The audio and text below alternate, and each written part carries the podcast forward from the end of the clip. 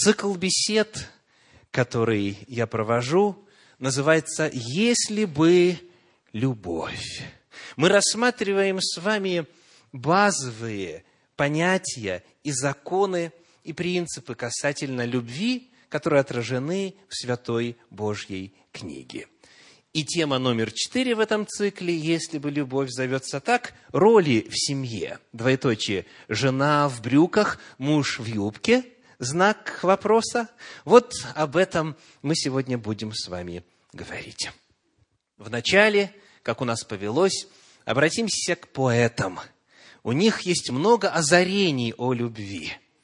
Есть женщины в русских селениях – спокойною важностью лиц, с красивой силой в движениях, с походкой, со взглядом цариц. Красавица миру на диво, румяна, стройна, высока, во всякой одежде красиво, во всякой работе, что немаловажно, ловка и голод, и холод выносит, всегда терпеливо, равна.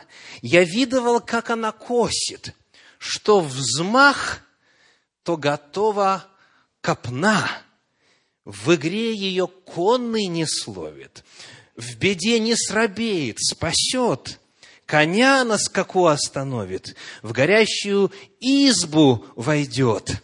Вот такой образ оставил нам в произведении «Мороз, красный нос» Некрасов. И очень интересно, что приблизительно спустя сто лет после этого известного стихотворного произведения еще один поэт, уже в 1960 году наш современник написал следующее стихотворение, называется «Вариации из Некрасова». «Но ей бы хотелось другого, носить подвенечный наряд, но кони все скачут и скачут, а избы горят и горят. Это принадлежит Перу Наума Коржавина. И, как мне думается, очень метко. И ваша реакция об этом свидетельствует. Куда деваться? Если горят, если скачут, нужно входить, нужно тушить, нужно останавливать. Если мы обратимся к народу, который всегда богат на образы, на шутки, на емкие выражения, то мы найдем очень много интересного. В частности, рассказывают такую историю. У мужчины в Санкт-Петербурге спрашивают, какова вероятность того, что, выйдя на Невский проспект, вы встретите динозавра? Мужчина, применив логику, что отвечает – меньше одной миллиардной. У женщины тот же вопрос. Ее ответ – одна вторая. Как это? Ну, либо встречу, либо не встречу. Логично? Конечно. Одна вторая. Вы видите, что мозг мужчины, мозг женщины работает по-разному. И сегодня мы узнаем, почему рассказывают аллегорию о том, что тогда в древности, когда Всевышний только вот создавал жизнь на нашей земле, когда Он творил Адама и Еву, тогда Он, сотворив прежде мужчину, посмотрел на него и сказал, что «Я могу и лучше». И создал женщину, создал Еву, и только после этого сказал, что хорошо весьма. И в действительности только после того, как и мужчина, и женщина были сотворены, в конце шестого дня, сказано в первой главе книги «Бытие», в самом конце, в последнем стихе, «И увидел Бог, что все, что Он создал, было хорошо весьма». То есть, те, кто считает, что женщина – это существо более совершенное, чем мужчина – отсюда вытекают ее роли, соответственно. Они говорят, вот вспомните, как компьютеры развивались. Кто помнит? Был 186 был 286 потом 486 я кое-что пропускаю. Потом был Пентиум. Это была сумасшедшая скорость. Потом стало дело это развиваться, развиваться. То есть истина какая? Чем дальше идет прогресс, тема совершеннее модели. Итак, кто последний был сотворен из всех существ на земле? Женщина. То есть Творец практиковался, практиковался, практиковался, и в конечном итоге он создал шедевр, он создал идеал. Нравится такая аллегория? Ну, женская половина отвечает «да». Говорят, что вот тогда, когда этот процесс происходил, процесс сотворения Адама и Евы, тогда, когда Адам вот проснулся после операции по извлечению ребра, когда Всевышний создал из ребра ему женщину, жену, он посмотрел на нее и говорит Творцу, «Боже, почему ты создал ее такой красивой?» И Всевышний отвечает, Адам, чтобы она тебе нравилась. И Адам задает второй вопрос. А почему ты создал ее такой несообразительной? И Всевышний отвечает, для того, чтобы ты ей мог понравиться. Разница между мужчинами и женщинами, как вы видите, корнями уходит в самое начало, в то, как они были созданы.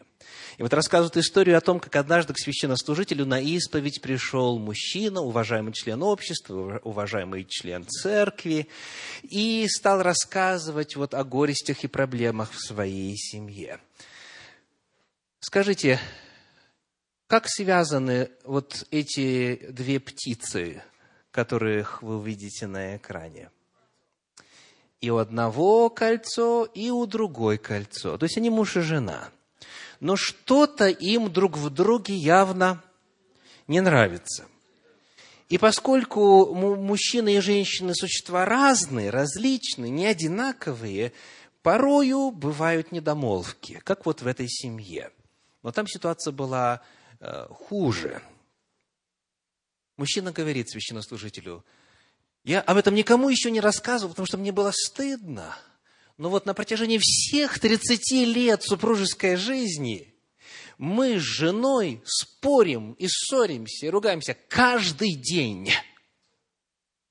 И священник говорит, что и сегодня тоже, перед тем, как в церковь прийти. Он говорит, и сегодня тоже. Ну и чем закончилась сегодня ваша ссора? И мужчина говорит, она, моя жена, прикол, припал, приползла ко мне на четвереньках. Священник говорит, да? И что сказала? И муж говорит, она сказала, Эй, ты трус, вылезай из-под кровати, ты будешь мужчиной или нет в конце концов?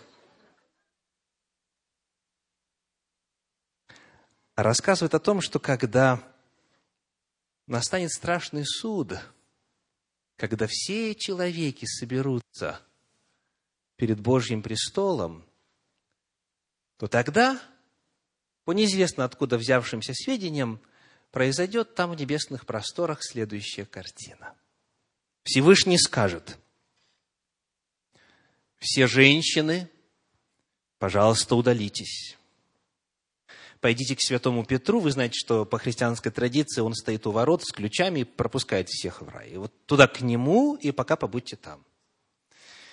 Женщины ушли, и Всевышний обращается к мужчинам и говорит, те мужья, которые в семье были главой, кто в действительности были хозяевами в доме, вы, пожалуйста, вот в одну очередь выстраивайтесь, а у кого жена была главой, кто подчинен был всю жизнь, вы в другую очередь. Вот что вы думаете произошло? Выстроилась огромная очередь мужчин перед Божьим престолом. Тех, у кого жена была главой. Огромная, огромная, длиннющая, длиннющая очередь. И только один мужчина стоял в другой очереди. И Всевышний обратился ко всем присутствующим и говорит, как тебе удалось, дорогой мужчина, удержать первенство власти в семье? Как ты оказался в этой очереди? И мужчина ответил, я не знаю, мне жена сказала сюда встать. А что происходит тогда, когда муж и жена едут вместе в одном автомобиле? Как там распределяются их роли? Как там распределяется вес авторитета? Рассказывают историю о том, как однажды в результате дорожно-транспортного происшествия полицейский брал показания у мужа и жены, естественно, по отдельности. И вот муж рассказывает. Дело было так. До, перед аварией я был за рулем, ехал спокойно, никому не докучал, а жена, как обычно, в это время управляла автомобилем. А потом произошла авария. Настоящая женщина, говорят мудрецы, все может сделать сама. Женщины согласны? Но настоящий мужчина никогда этого не допустит. Он не допустит, чтобы она все делала сама. Еще одна фраза, которая должна как-то отобразиться в вашем опыте. Давайте проверим. Лучший бизнес для женщины – это ее мужчина. Итак, есть много всяких мыслей, всевозможных стереотипов, всевозможных оценок и у философов, и у психологов, и у поэтов, и в народе, и у шутников, и так далее. И вот Сейчас, когда мы все ближе и ближе подходим к теме роли в семье, давайте вспомним распространенные стереотипы касательно мужчин. Какими должны быть настоящие мужчины? Например, настоящий мужчина должен отремонтировать все, что в доме может сломаться. Есть такой стереотип? То есть настоящий мужчина должен уметь, должен быть в состоянии отремонтировать все, что в доме может сломаться. И если не может, значит не настоящий. Еще один стереотип. Он должен обеспечивать семью.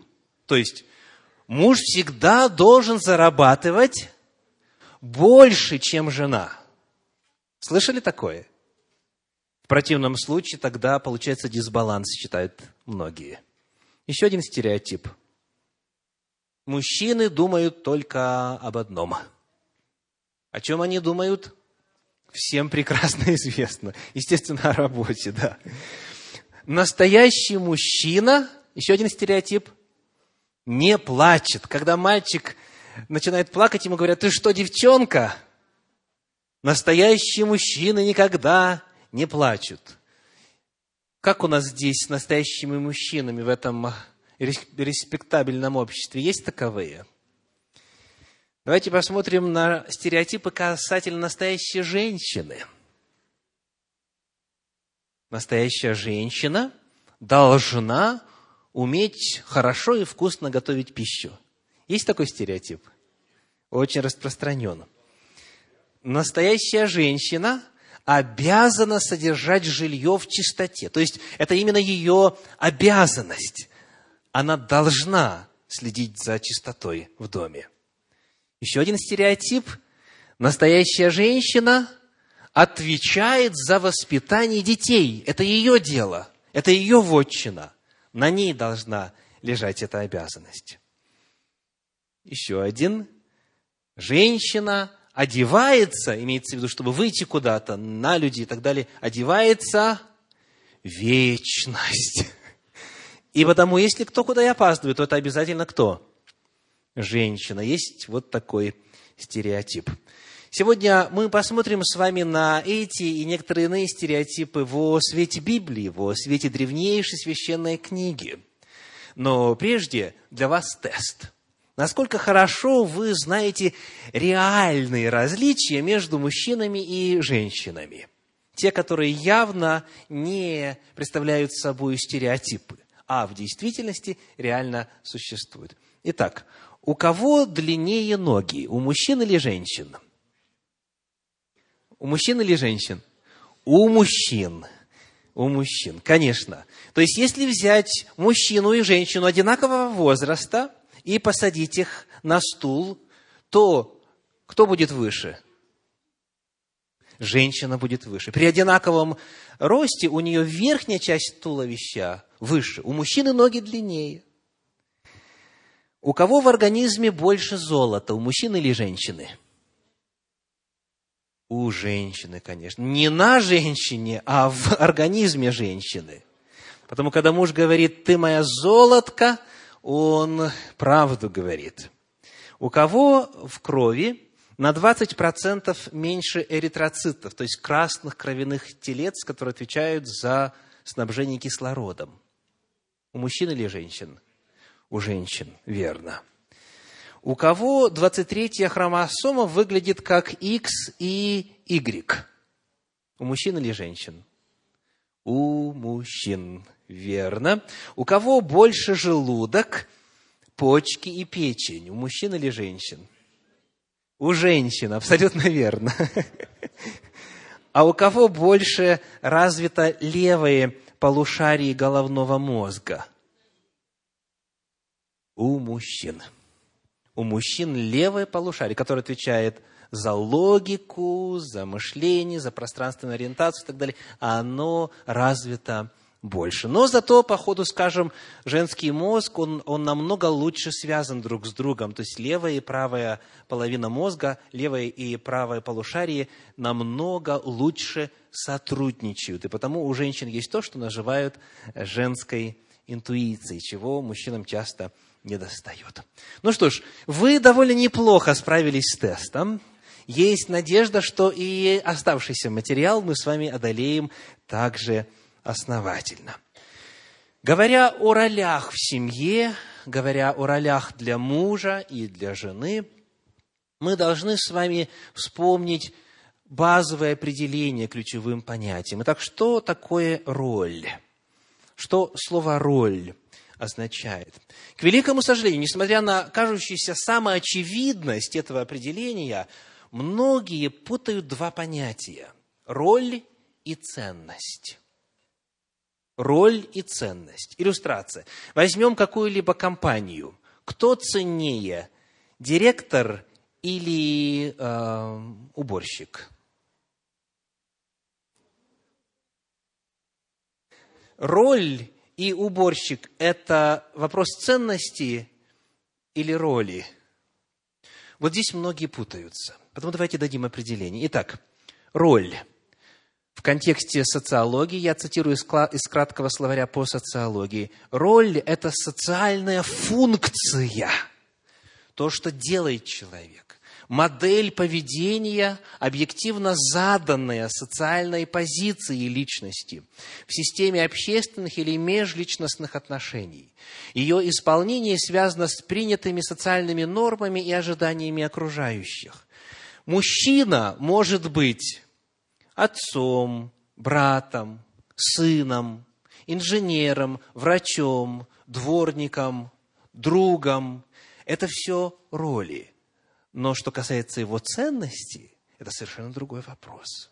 Равна и женщина.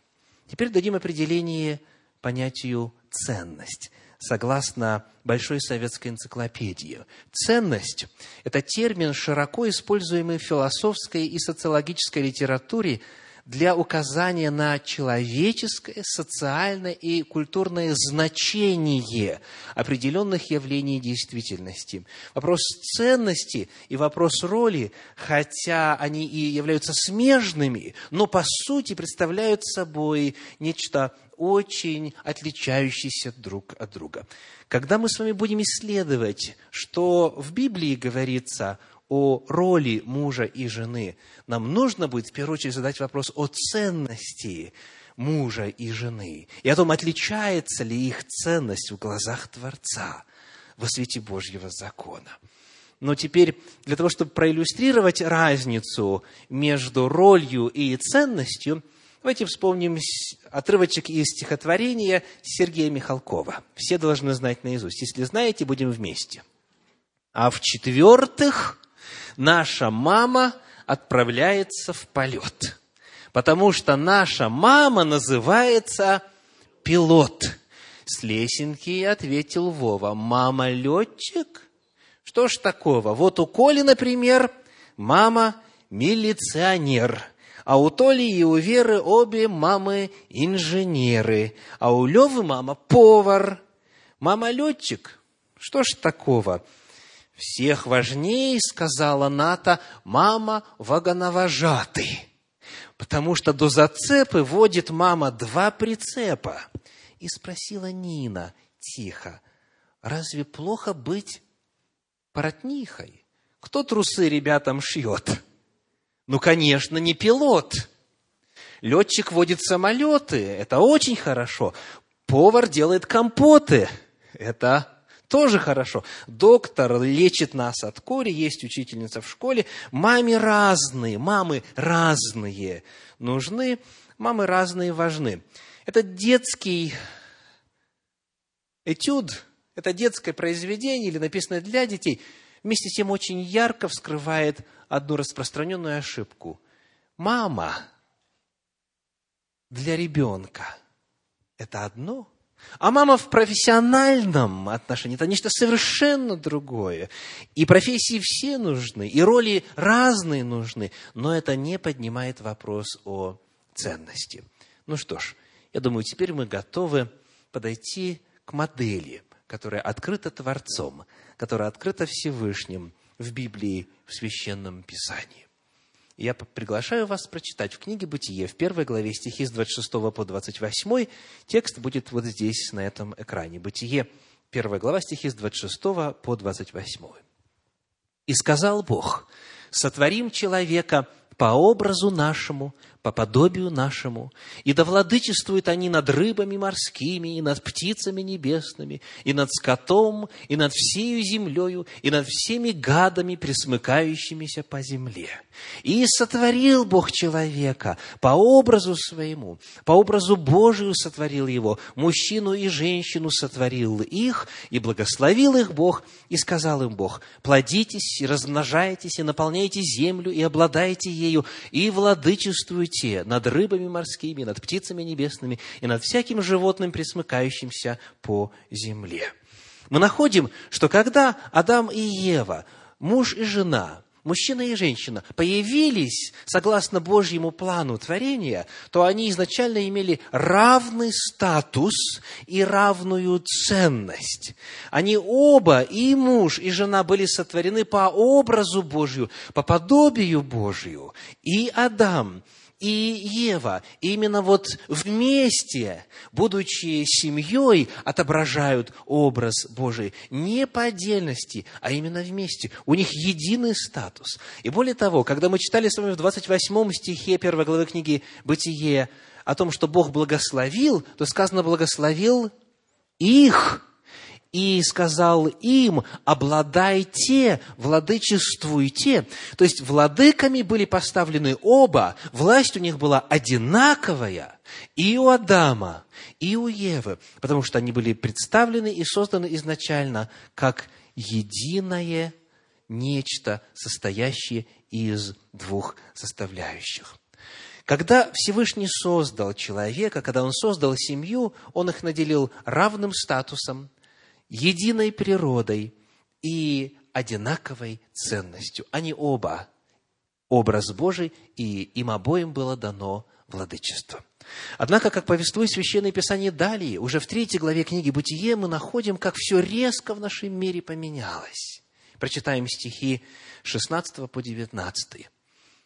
Третья глава Бытие, 16 по 19. «Жене сказал, умножая, умножу скорбь твою в беременности твоей. В болезни будешь рождать детей, и к мужу твоему влечение твое, и он будет господствовать над тобою. Адам уже сказал, за то, что ты послушал голоса жены твоей и ел от дерева, о котором я заповедал тебе, сказав, не ешь от него, проклята земля за тебя. Со скорбью будешь питаться от нее во все дни жизни твоей тернии и волчцы произрастит она тебе, и будешь питаться полевою травою. Вот здесь звучит суровое определение из Божьих уст. И есть фраза, которая звучит так. Он, то есть муж, будет что делать? господствовать над тобою. И в действительности, когда мы смотрим с вами на историю Земли, мы находим, что так и было. Как правило, общества были патриархальными, и, как правило, женщина считалась статусом и ценностью ниже, чем мужчина. Как правило, женщина угнеталась, вплоть до того, что в Древнем Шумере, например, когда умирал какой-то знатный человек, что происходило с его женой? Ее тоже убивали, ее поили специальным раствором, ее поили ядом, как и слуг его, и лошадей его, и так далее, и так далее, потому что она нужна была ему и в загробном мире, как верили древние шумеры. То есть, в действительности, смотря на историю даже и современного общества, даже берем недавнюю историю развитых стран, западных стран, только лишь недавно там в отношении вопросов равноправия были сделаны очень серьезные шаги навстречу равного статуса и равной ценности мужчины и женщины. То есть, к великому сожалению, то, что сказано было, он будет господствовать над тобою, оно стало реальностью. Но вот теперь, скажите, а хотел ли этого Всевышний? Вот тогда, когда грех случился, когда они съели от запретного плода, было ли волей Всевышнего, чтобы муж господствовал над женою? При невнимательном чтении ответ на этот вопрос может быть каким? Утвердительным. Да, сам Бог сказал, Он будет господствовать над тобой. Однако, давайте посмотрим внимательно на этот отрывок и вновь обратимся к 16 стиху 3 главы книги «Бытие» и зададим такой вопрос. Что из сказанного является в действительности Божьим действием? Кто сделал так, что муж будет господствовать над женою? Итак, вот текст перед вами.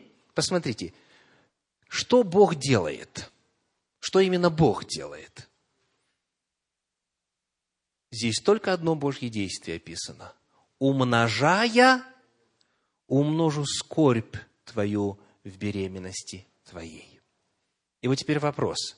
Можно ли умножить то, чего нет? По логике. Можно ли умножить то, чего нет? Нет, невозможно.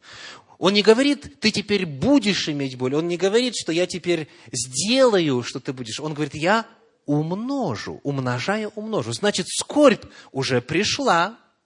Значит, она уже вошла в естество женщины. И Всевышний говорит, я ее умножу. И мы знаем, и нетрудно догадаться, почему. Потому что, как напишет апостол Павел позже, и не муж впал в грех, но жена – то есть она была первой, кто согрешил. Через нее грех вошел в мир.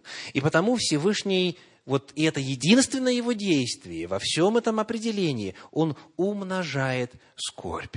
Он умножает скорбь. Все остальное, что здесь говорится, муж будет господствовать. Бог не говорит, я хочу, чтобы он господствовал. Бог не говорит, я сделаю, что он будет господствовать. Нет, он будет. То есть, когда мы читаем, как из уст Всевышнего исходят определенные слова, которые описывают теперь новое состояние мужа и жены, их взаимоотношений друг с другом, важно помнить, что это определение не является Божьим действием. Здесь только одно Божье действие. Все остальное со стороны Всевышнего – это описание того, как оно будет – и вот почему оно будет. Я приглашаю вас задать следующий вопрос. Скажите, когда Адам и Ева, вот в какой момент времени почувствовали, что в их теле, в их естестве происходят необратимые изменения? Вопрос, до того, как Всевышний провозгласил свое определение, или после того? Произошли ли изменения в результате слов Всевышнего, или они имели место раньше? Раньше. Как сказано в третьей главе книги Бытия в стихах 6 по 12, произошло следующее. «И увидела жена, что дерево хорошо для пищи, и что оно приятно для глаз, и вожделенно, потому что дает знание, и взяла плодов его и ела, и дала также мужу своему, и он ел». И открылись глаза у них обоих, и узнали они, что наги, и сшили смоковные листья, и сделали себе опоясания, и услышали голос Господа Бога, ходящего в раю во время прохлады дня, и скрылся Адам и жена его от лица Господа Бога между деревьями рая. И возвал Господь Бог к Адаму и сказал ему, где ты? Он сказал, голос твой я услышал в раю и убоялся, потому что я наг, и скрылся. Он сказал, кто сказал тебе, что ты наг? Не ел ли ты от дерева, с которого я запретил тебе есть? Адам сказал, жена, которую ты дал мне, она дала мне от дерева, и я ел. Еще не произошло ничего в плане Божьего определения, какой теперь будет жизнь. Всевышний еще не сказал ничего ни о проклятии, ни о катастрофических изменениях. А Адам и Ева уже потеряли невинность, они поняли, что они наги, у них появился стыд друг перед другом. Во-вторых, у них появилось что? Страх. Услышали голос Всевышнего, стали бояться. В-третьих, у нас, что означает фраза? Жена, которую ты дал мне, она меня соблазнила это форма агрессии, это обвинение в адрес другого, это попытка переложить ответственность. Все это имело место еще до того, как Всевышний отверз уста и сказал, вот что теперь будет. То есть это не действие Всевышнего. Это для нас очень важный сегодня вывод, промежуточный вывод. Вот это изменение, вот это господство мужа над женой, это не Божья воля. Это не Божья воля. Воля Божья благая, угодная и совершенная напишет апостол Павел чуть позже в послании к римлянам в 12 главе. Воля Божья благая, угодная и совершенная. И воля Божья была, чтобы они оба были Его образом, Его подобием, чтобы они оба были наделены властью, чтобы они обладали равной ценностью, не только в его глазах, но и в глазах друг друга. Но когда произошло грехопадение, когда грех пришел, вот тогда их взаимоотношения очень сильно пострадали. И потому то, что стало реальностью в истории, вот это угнетение женщин мужчинами, в том числе и в браке, в том числе то, что называется domestic violence, насилие по отношению к жене и так далее, все это не является волей Божьей. Все это результат и следствие греха. А какова же Божья модель? Когда уже грех вошел в жизнь людей на земле, когда он вошел в кровь и плоть человеческих существ, Всевышний начал процесс восстановления. Он пожелал, чтобы взаимоотношения между мужьями и женами вновь вернулись на ту утерянную райскую красоту и пьедестал. И потому в Священном Писании очень много говорится о том, как Всевышний смотрит теперь на мужа и жену, на их статус, на их ценность и на их роли. И вот одно из таких мест, которое очень нравится мужчинам, это первое послание Коринфянам, 11 глава, 3 стих. Давайте читать. 11 глава, 3 стих. «Хочу также, чтобы вы знали, что всякому мужу глава Христос, жене глава муж, а Христу глава Бог». Почему мужчинам это нравится? Потому что приятно осознавать себя главой. Итак, с одной стороны, у нас вроде бы здесь иерархия представлена. Начинается все с Бога. Бог является главой кому? Христу. Христос главой мужу. Муж – глава жены. Итак, иерархическая структура. Однако, если мы начинаем исследовать этот вопрос чуть основательнее, глубже, а главное, как и призывает э, Священное Писание, во свете всех богодухновенных книг, в рамках всего канона Священных Писаний, мы обнаружим там очень важную глубину, сокрытую от поверхностного прочтения. В истории христианства в третьем веке нашей эры появились так называемые идеи монархианства – это учение, которое в конечном итоге было названо ересью, которое учило, что Бог, Отец самый главный, Сын Божий Иисус Христос, Он меньше по статусу и значимости, Дух Святой еще меньше. Монархианство именно потому, что есть вот определенная иерархия внутри божества. Вот так учили представители этой богословской школы.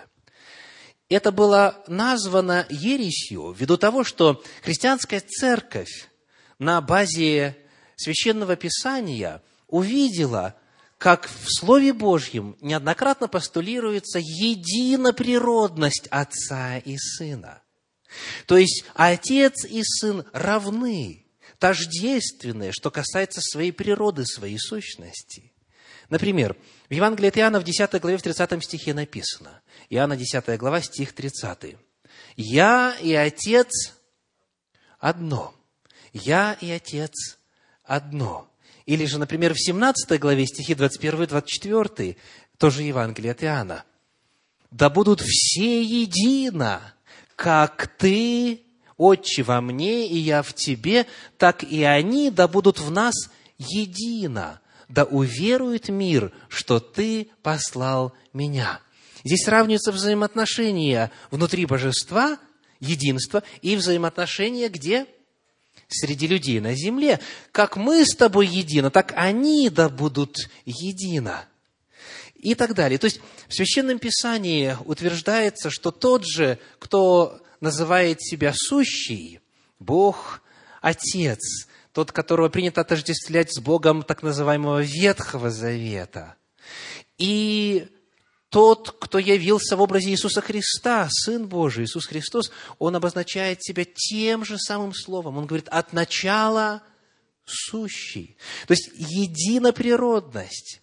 И, хотя традиционно в христианстве видна разница, и христианское богословие видит различие между Отцом, Сыном и Святым Духом, но постулируется их единоприродность. То есть, хотя они и различимы, они по своей сущности и, значит, по ценности, по своей природе тождественны.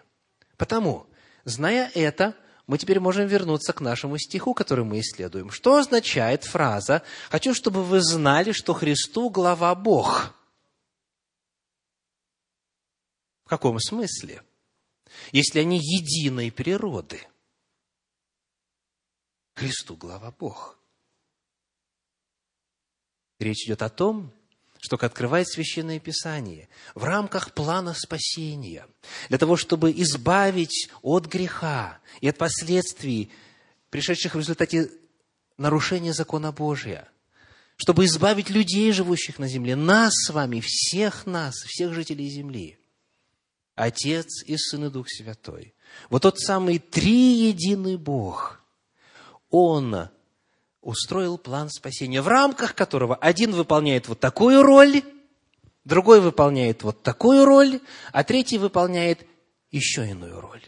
Они единоприродные, и никто не может назвать себя главнее или важнее или ценнее другого. Нет, в рамках вот того, что можно, говоря современным языком, назвать вот этого проекта, в рамках этого предприятия, в рамках этого великого дела, в рамках плана спасения, Отец и Сын, и Святой Дух служат нам совершенно по-разному. Если вы возьмете те отрывочки в Священном Писании, которые описывают и Отца, и Сына, и Святого Духа в рамках одного повествования, вы увидите, что систематически то, что делает Отец, и то, что делает Сын, и то, что делает Дух Святой, служа нам, оно в разных местах повторяется. Имеется в виду, что действия Отца повторяются, действия Сына повторяются, и действия Духа Святого повторяются. Они различны между собою, но они представлены одинаково и очень схожи в разных местах Священного Писания. То есть, будучи единоприродными друг другу, у них роли какие? Разные. И вот помня это, мы теперь можем перейти к фразе, что означает, что муж – глава жены. Это разница какого уровня? Они друг другу единоприродны. Как в божестве единая природа, единая сущность, так и во взаимоотношениях в семье между мужем и женой. Единая природа, единая сущность. Мы читаем об этом в книге «Бытие» в пятой главе, в первых двух стихах. Бытие, пятая глава, первые два стиха. Внимание на экран – вот родословие Адама.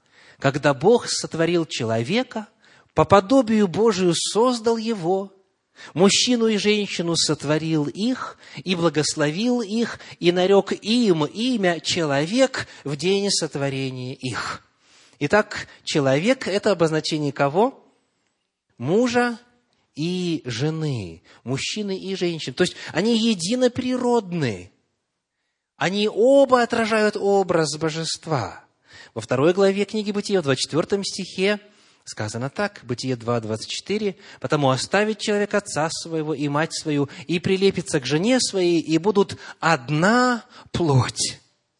И то же самое слово, как мы выяснили уже с вами, которое описывает природу божества Адунай Эхад, Господь един есть, описывает и семейный союз. Они оба будут Эхад, одна плоть, едины, они едино природны. И потому фраза, что муж является главой жены, никак не может быть понята во свете Священного Писания, как муж – это босс жены. Муж ценнее, чем жена. Муж может господствовать, может приказывать жене. Ни в коем случае. Глава – это роль. А ценность у них какая? Одинаковая одинаковая. И апостол Павел сам делает вывод в рамках этого же повествования в 11 главе 1 послания Коринфянам, стихах 11 и 12, следующий. Прочитаем. «Впрочем, ни муж без жены, ни жена без мужа в Господе». И 12 стих. «Ибо как жена от мужа, то есть имеется в виду изначально Ева из ребра была сотворена, так и муж через жену, каким бы гроздым ни был мужчина, его родила женщина. Он через жену. Все же от Бога. Таким образом, если кому-то может показаться в самом начале, что апостол Павел говорит, что да, вот то проклятие, которое было изречено в книге Бытие в 3 главе в 16 стихе, что он будет господствовать над тобою, его же нужно теперь избрать в качестве модели поведения. Если появилось такое мнение, то к концу этого отрывочка, этого именно эпизода, в стихах 11-12 он говорит, нет, ни в коем случае. Не муж без жены, не жена без мужа, все же в Господе. Изначальная Божья модель по-прежнему сохраняется. Это Божий идеал, это Божий план, несмотря на то, что грехопадение, к сожалению, привело к господству и к нарушению этого удивительного чудного баланса. Есть еще один отрывочек, который мужьям очень нравится из апостольских писаний. Это послание Ефесянам, пятая глава, стихи с 22 по 24. Давайте прочитаем. Мужья, вы должны знать наизусть, потому помогайте мне в чтении. Жены, повинуйтесь своим мужьям, как Господу. Каково звучит, да? Мужчины, мужья. Вы очень уверенно читаете, и басист это глубоко, основательно. Потому что муж есть глава жены, как и Христос глава церкви, он же, и он же спаситель тела. Но как церковь повинуется Христу, так и жены своим мужьям во всем. Итак, вопрос. Скажите, кому направлены эти слова? Кому они обращены? К мужьям или к женам? Кому? К женам. Слышите, дорогие мужья? К женам. Сказано, жены, повинуйтесь мужьям. Чего не сказано? Не сказано, мужья, подчиняйте себе своих жен. Библия нигде не дает мужу право господствовать. Библия признает, что в результате греха это произойдет и происходит, и мы тому свидетели. Но Священное Писание говорит, жены, подчиняйтесь, жены, повинуйтесь. Нигде не сказано, мужья, подчиняйте себе своих жен. И в этом огромная разница. Более того, давайте посмотрим на контекст, на 21 стих этой пятой главы послания в Ефес. У нас в синодальном переводе сказано так. «Повинуясь друг другу в страхе Божьем, точка». То есть, как это выглядит, эта фраза? Как конец предложения. То есть, перед этим идет ряд причастий и так далее. И вот теперь в самом конце, повинуясь друг другу в страхе Божьем, точка. То есть, как будто бы заканчивается какая-то тема, которая раньше началась. А на самом деле, когда мы смотрим в подлинник, в греческий, на котором писал апостол Павел, мы находим, что 21 и 22 стих связаны друг с другом совершенно по-иному. Оказывается, с 21 стиха начинается новая тема. До этого шла тема взаимоотношений друг с другом в целом вообще, в обществе, в церкви. А начиная с 21 стиха вводится новая тема – описание отношений между мужьями и женами. Посмотрите, как предлагается современный перевод российского библейского общества эти два стиха. «Подчиняйтесь друг другу из благоговения перед Христом. Жены своим мужьям, как Господу» очень точно соответствует подлиннику. Дело в том, что в подлиннике, в греческом, в 22 стихе отсутствует глагол. Так и сказано, жены своим мужьям, как Господу. Что? Делайте что? В тексте отсутствует глагол. Почему? Потому что мысль началась раньше, в 21 стихе. Подчиняйтесь друг другу, повинуйтесь друг другу, жены мужьям, а дальше что? А мужья женам. Еще раз. Говоря именно о семейных взаимоотношениях, апостол Павел говорит, подчиняйтесь друг другу в семье. Жена мужу, а муж жене. То есть подчинение – это взаимная обязанность, это не прерогатива мужа или прерогатива жены по отдельности. Нет, повинуйтесь друг другу, сказано – в отношении повиновения жен э, говорить много не буду, потому что об этом все, кто читает апостольские писания, и слышал много, и читал сам много, и практиковал наверняка даже. Я хочу обратить ваше внимание на то, что, к сожалению, часто ускользает, а именно, в действительности ли дальше по тексту, после утверждения о том, что жена должна повиноваться или подчиняться мужу, описано, что и муж должен повиноваться. То есть в действительности есть у нас не только призыв подчиняйтесь друг другу, но и описание подчинения мужа. Давайте посмотрим на 25 стих. 25 стих 5 главы послания в Ефес. «Мужья, любите своих жен, как и Христос возлюбил церковь и предал себя за нее. Это подчинение или нет? Во-первых, слово «любовь» здесь – это третье из э, слов, которые мы рассматривали с вами во время нашей первой встречи. У нас были виды любви – эрос, филия и агапе. Что означает любовь агапе? Согласно традиционному словарному значению, это – жертвенная любовь. Когда апостол Павел говорит, мужья, любите своих жен, он использует слово агапы. Любите их жертвенной любовью. То есть это означает поставить другого на первое место и ради интересов другого пожертвовать чем-то, что дорого и близко тебе. А дальше еще яснее сказать невозможно, как нужно мужьям любить своих жен – как Христос возлюбил церковь. Христос возлюбил церковь, глагол агапао, жертвенная любовь, и что сделал? Он предал себя за нее. Он отдал жизнь свою. Он ради нее, из-за любви своей к нам, ко всем жителям земли, Он пришел, стал человеком. Он взял на себя грехи всего мира, взял на себя проклятие, болезни и немощи. И он отдал себя в жертву. Его бичевали, в него плевали, над ним издевались. И в конечном итоге с позором, без одежды, распяли на Голговском кресте. Это любовь Агапы. Вот так мужья должны любить своих жен. Это означает интересы, нужды, потребности жены ставить на первое место, а себя на второе. И для того, чтобы ей было хорошо со своей стороны идти на любые жертвы, вплоть до каких? Жизнью своей пожертвовать, как и Христос возлюбил церковь. Скажите, является ли это подчинением себя? Кто здесь важнее – кто здесь на первом месте в контексте демонстрации любви Агапы? Муж или жена? Когда муж любит любовью Агапы, он интересы жены ставит на первое место. Он ей служит.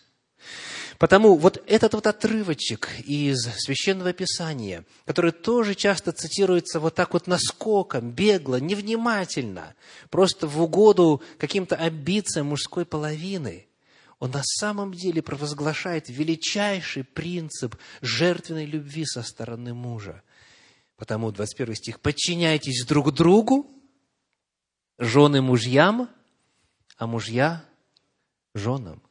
Жены служат мужьям, мужья служат женам. Вот Божья модель, вот Божий идеал, который оставлен и по-прежнему усилен не только в самом начале, но и сейчас, когда мы с вами уже прожили около шести тысяч лет в состоянии греха на земле. Иисус Христос пришел на землю для того, чтобы продемонстрировать, какова Божья любовь. Бог есть любовь. И Бог представляет собой средоточие любви. Он любит так, что отдает самого себя без остатка. И вот именно так нужно любить мужьям своих жен. И именно так нужно женам любить своих мужей. Потому, когда мы с вами поднимаем вопрос о статусе, о ценности, о ролях в семье, мы должны помнить, что Божий идеал, несмотря на грехопадение, не изменен. Он по-прежнему остается в силе. Иисус Христос это описал так. Евангелие от Матфея, 20 глава, стихи с 25 по 28. Иисус же, подозвав их, сказал, «Вы знаете, что князья народов господствуют над ними, и вельможи властвуют ими». Сделаем паузу. Скажите, какой визуальный образ появляется у вас в сознании, когда вы слышите слово «министр»? Министр. Кто такой? Как он выглядит? Опишите очень важный. Так, что еще? Пузатый, очень меткое определение. Так, с портфелем, естественно, лицо уважаемое, ему все подобострастно, пожалуйста, Иван Семенович сюда, или там э, Петр Алексеевич сюда, и так далее. То есть, это лицо уважаемое, ему все служат, ему все кланяются, так? А скажите, что означает слово «министр»? Слуга. То есть, to minister – это служить. Министр – это служитель, тот, кто служит, это слуга. А премьер-министр как звучит? Это человек, который больше всех служит. Недаром у нас э, в Советском Союзе их называли как? Слуги народа. Вот ирония, правда?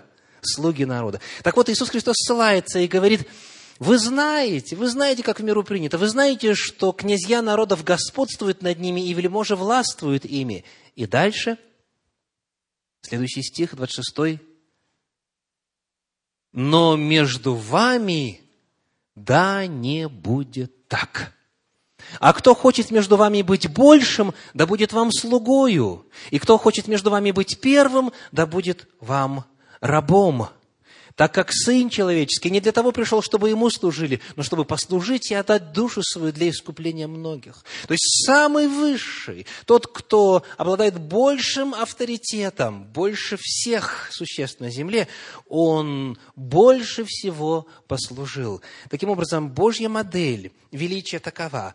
Самый больший – это слуга, и первый – это раб. Хочешь быть великим – служи подчиняйся. И тогда Божье величие придет к тебе. Таким образом, если есть мужчины, которые в действительности хотят быть главой, которые в действительности хотят быть в своей семье исполнителем Божьей роли, Божьего предназначения, вот какими они должны быть. Они должны служить, они должны отдавать себя, они должны себя считать слугами и рабами. Вот где подлинное величие. Вот каков образец, оставленный самим Богом здесь на земле.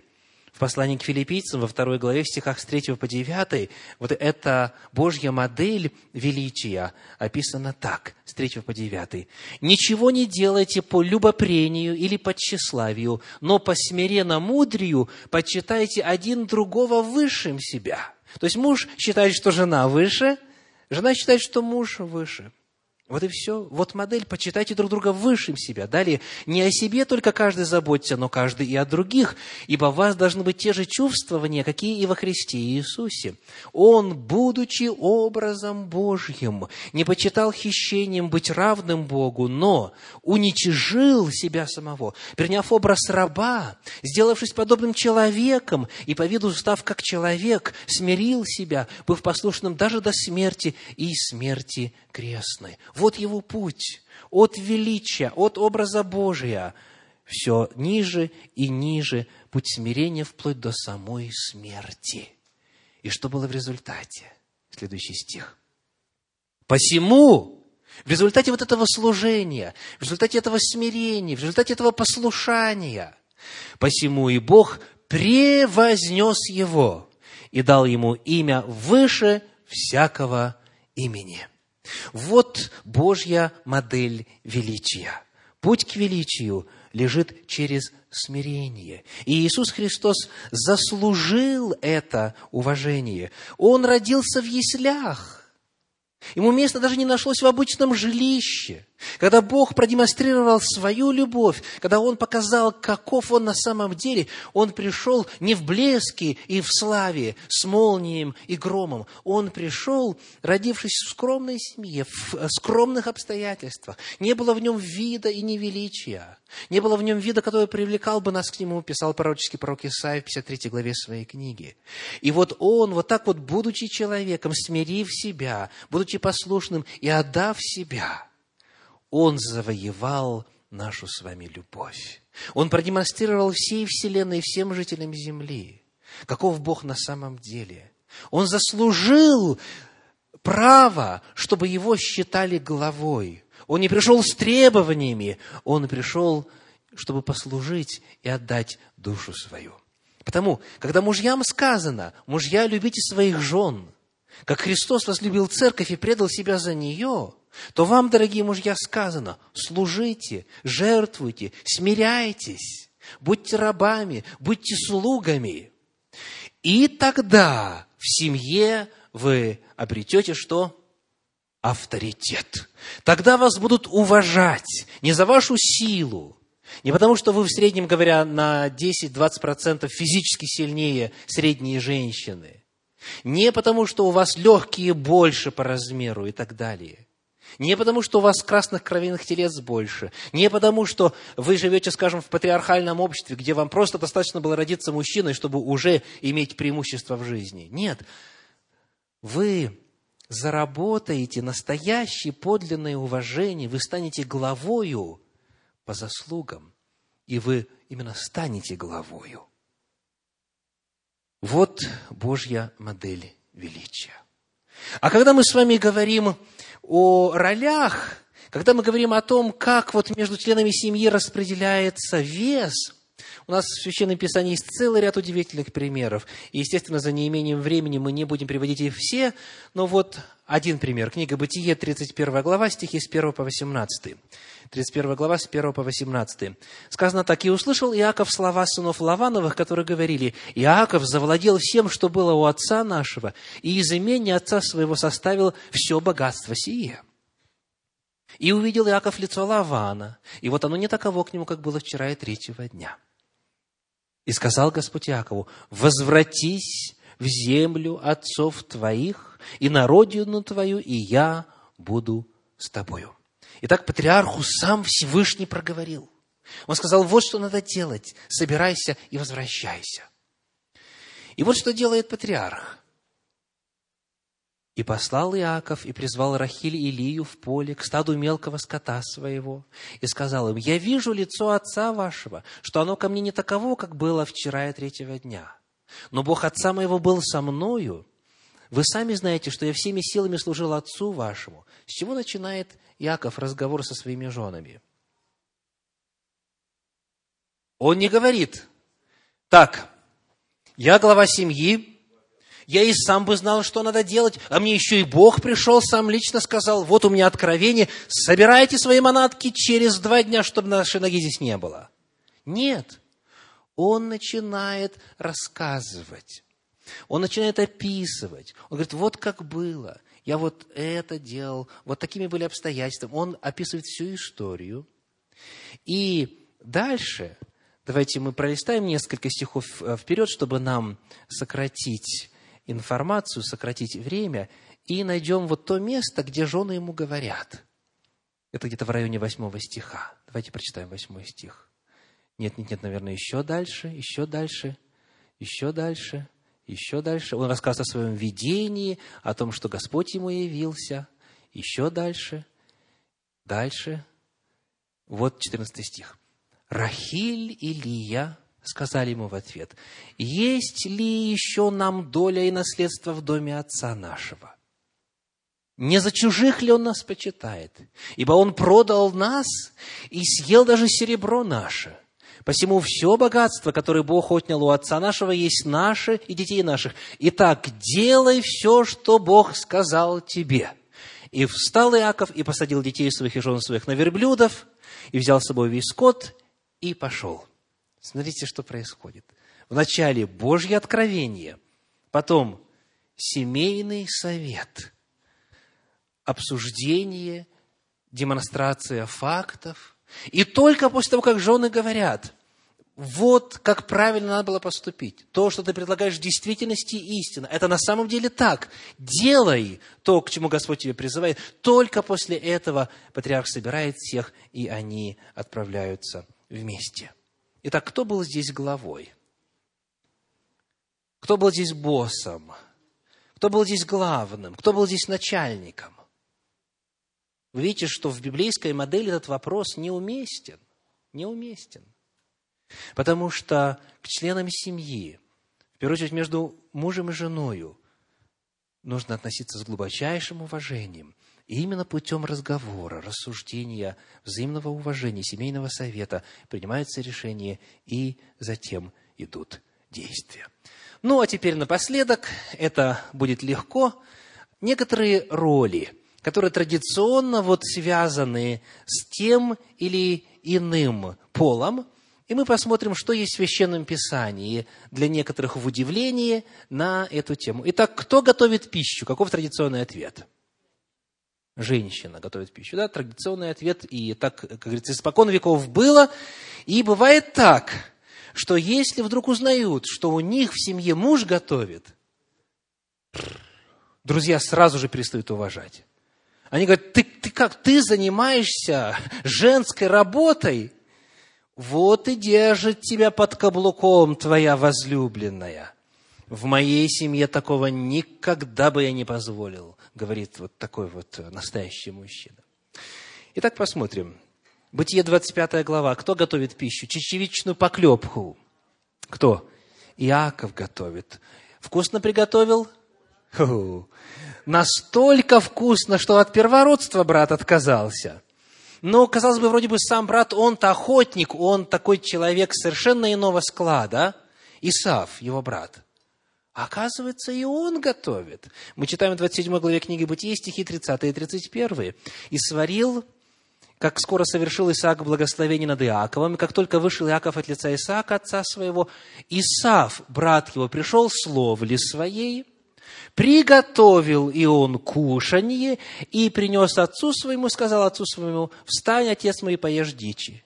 А ранее сказано было в 25 главе, что Исааку нравилась дичь Исава его сына. Значит, Иаков умел готовить отлично, Исаф умел готовить отлично, хотя они по складу характера были совершенно разными, но они это делали. Ну вот, пожалуй, самый удивительный пример. Евангелие Иоанна, 21 глава. Кто готовит кушать? Иисус Христос. Он для учеников испек рыбу, разложил на костре, все там приготовил, говорит, садитесь, будем обедать. Представляете? Так, следующий вопрос. Кто обслуживает гостей за столом? Кто обслуживает гостей за столом?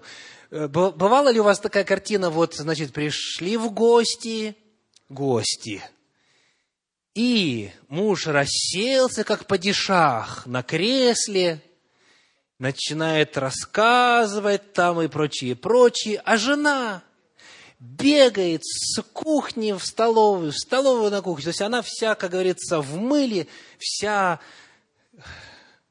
А он сидит.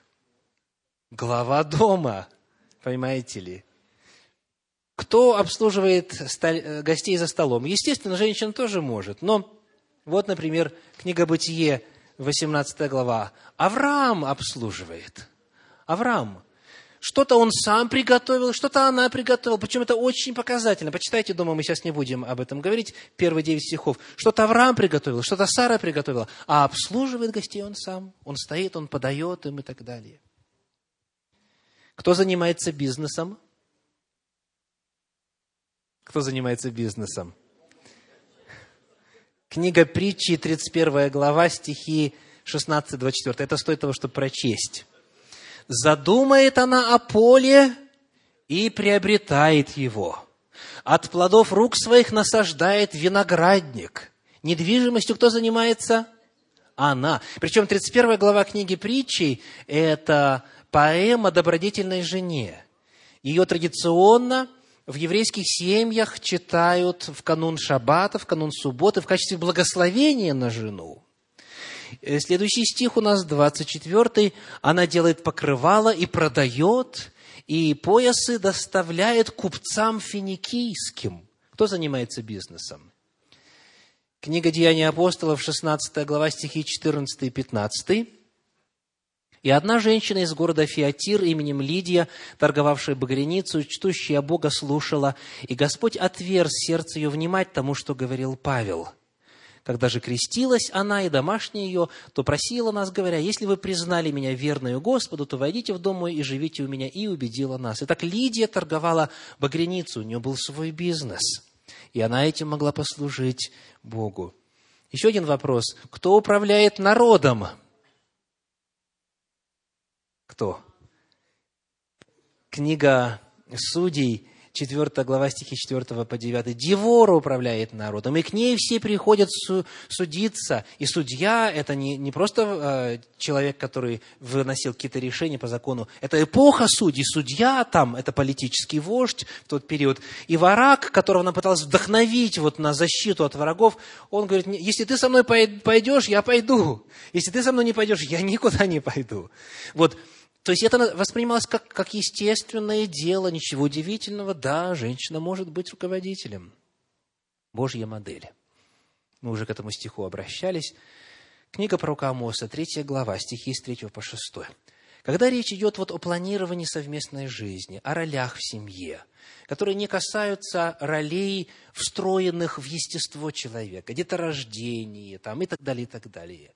Есть то, что э, невозможно выполнить иному, кроме как тому, э, кто Господь назначил. Но множество вопросов ролевых, они решаются, согласно Библии, часто совершенно на иных началах, чем традиционно принято у многих. Книга Амоса, 3 глава, 3 стих говорит, «Пойдут ли двое вместе, не сговорившись между собою?»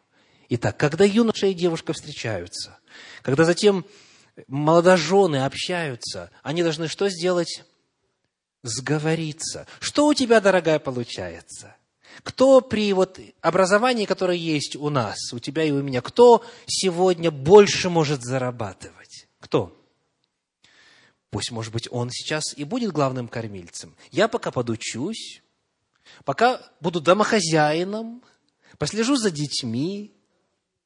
И потом, когда я получу образование, я начну работать, я, скажем, больше смогу зарабатывать, ты будешь с детьми. Какого бы вопроса это ни касался, у кого лучше получается еду готовить? У кого больше тяга к тому, чтобы квартиру содержать в чистоте? Кто более одарен и в плане образования, и в плане интуиции для того, чтобы помогать детям достигать определенных высот. Целый-целый спектр вопросов. Помимо того, что это все де- делается сообща, именно сговорившись между собой, каждая семейная пара уникальна. Каждая семейная пара должна сама решить, кто какую роль будет играть, именно исходя из тех талантов и способностей, которыми Творец их наделил. Потому цель каждой семейной пары должна заключаться в том, чтобы стать в действительности одной плотью. То есть то, что у одного не так хорошо получается, другой пусть делает лучше. И не должно быть никаких обид и подозрений, что это не, мужское дело или не женское дело. Э, нужно подняться выше и посмотреть на это глазами Бога, глазами любви, глазами служения, глазами смирения, глазами – где многие вопросы и многие проблемы решаются. Нужно использовать преимущества, особенностей друг друга. Нужно мужу обязательно использовать жену с ее тем самым шестым чувством. Нужно жене обязательно использовать мужа с его развитой э, левой стороной мозга, левым полушарием. И только именно в единстве это решение будет выверенным, таким а, основательным и подлинно мудрым. Вот это идеал, Божья модель это любовь, которая дается от Бога и которая объединяет непохожих людей, которые распределяют роли сообразно талантам и способностям, данным им от Творца.